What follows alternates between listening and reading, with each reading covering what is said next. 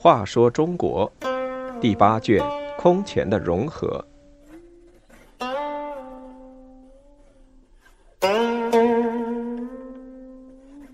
五十六，山水诗人谢灵运。山水诗人谢灵运虽然能写好诗，但却不善做官，最终丧命。谢灵运是宋朝著名诗人，陈郡阳夏人。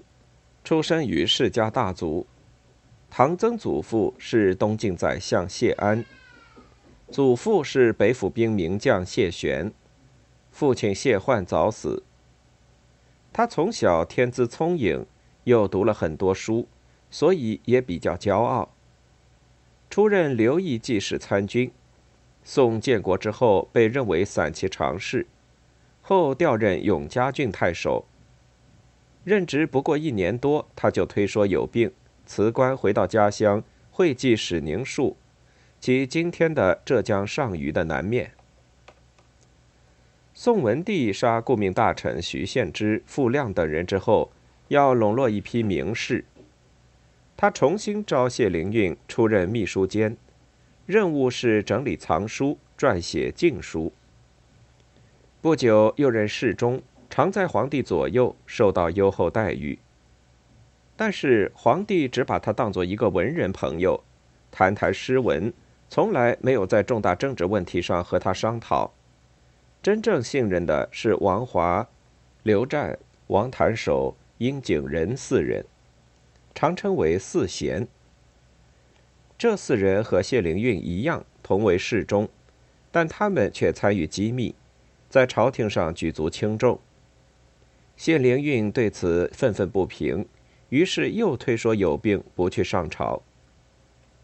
他出城去郊外游玩，常常十天半个月不回家，既不请假，事后也不奏报。宋文帝虽不满，因为他颇有名声，不愿公开罢他的官，就让人转达旨意，希望他自动去职。谢灵运本来就不热衷官场。便立即上表彰，请求回家休养。宋文帝自然照准。谢灵运回到家乡会稽，整天游山玩水，招朋友饮酒作乐。他爱登山，尤其欢喜在没有山路的地方攀登。在树木参天的崇山峻岭中，经常可以看到他穿着一种特制的木屐，带领几百名同仆向荒山上攀援。遇到树丛挡路，就命人砍伐。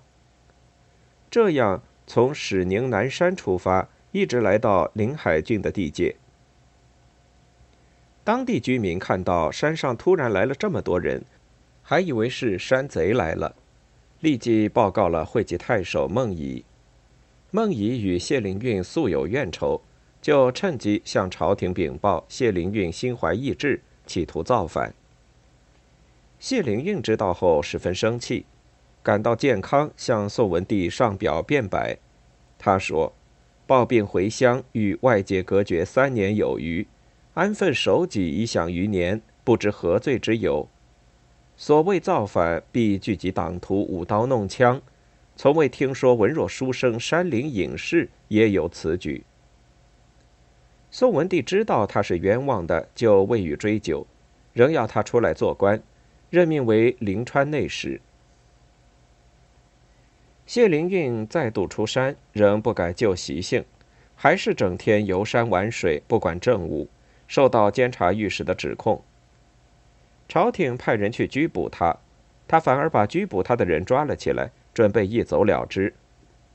走前，他写了一首题为《临川被收》的诗，说：“韩王子房奋。”秦帝鲁廉耻，本自江海人，忠义感君子。他以历史上张良、鲁仲连不愿为秦明的典故，表示自己是晋臣而不愿侍宋。可是鸡蛋碰不过石头，在宋军追捕下，谢灵运还是被抓住了。廷尉奏谢灵运反叛朝廷，按律应处斩。宋文帝爱他的文才，想免去他的官位算了。但是彭城王刘义康坚决反对，认为谢灵运罪大不宜宽恕。于是宋文帝就将谢灵运降死一等，流放到广州。不久，又有人告发谢灵运派人购买武器，召集健儿，打算在三江口谋反。这个莫须有的罪名使谢灵运罪上加罪。朝廷终于下令将谢灵运斩首，一代诗杰就此丧命，时年四十九岁。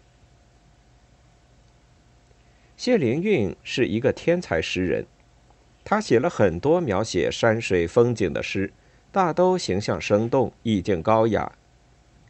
比如在《游南亭》中写道：“石径西城齐，云归日西迟。”密林寒鱼清，远风引半归。诗里的半归是指夕阳西下时的太阳。对黄昏村野风光的描绘，真可以说是诗中有画，韵味无穷。《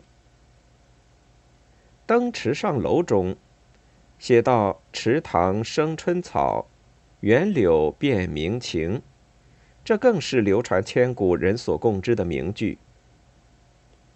谢灵运恃才傲物，仕途失意，但他在诗歌创作，特别是山水诗创作上的光辉却是抹不掉的。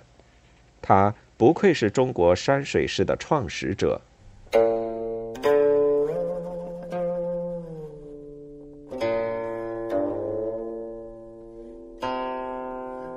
Yeah.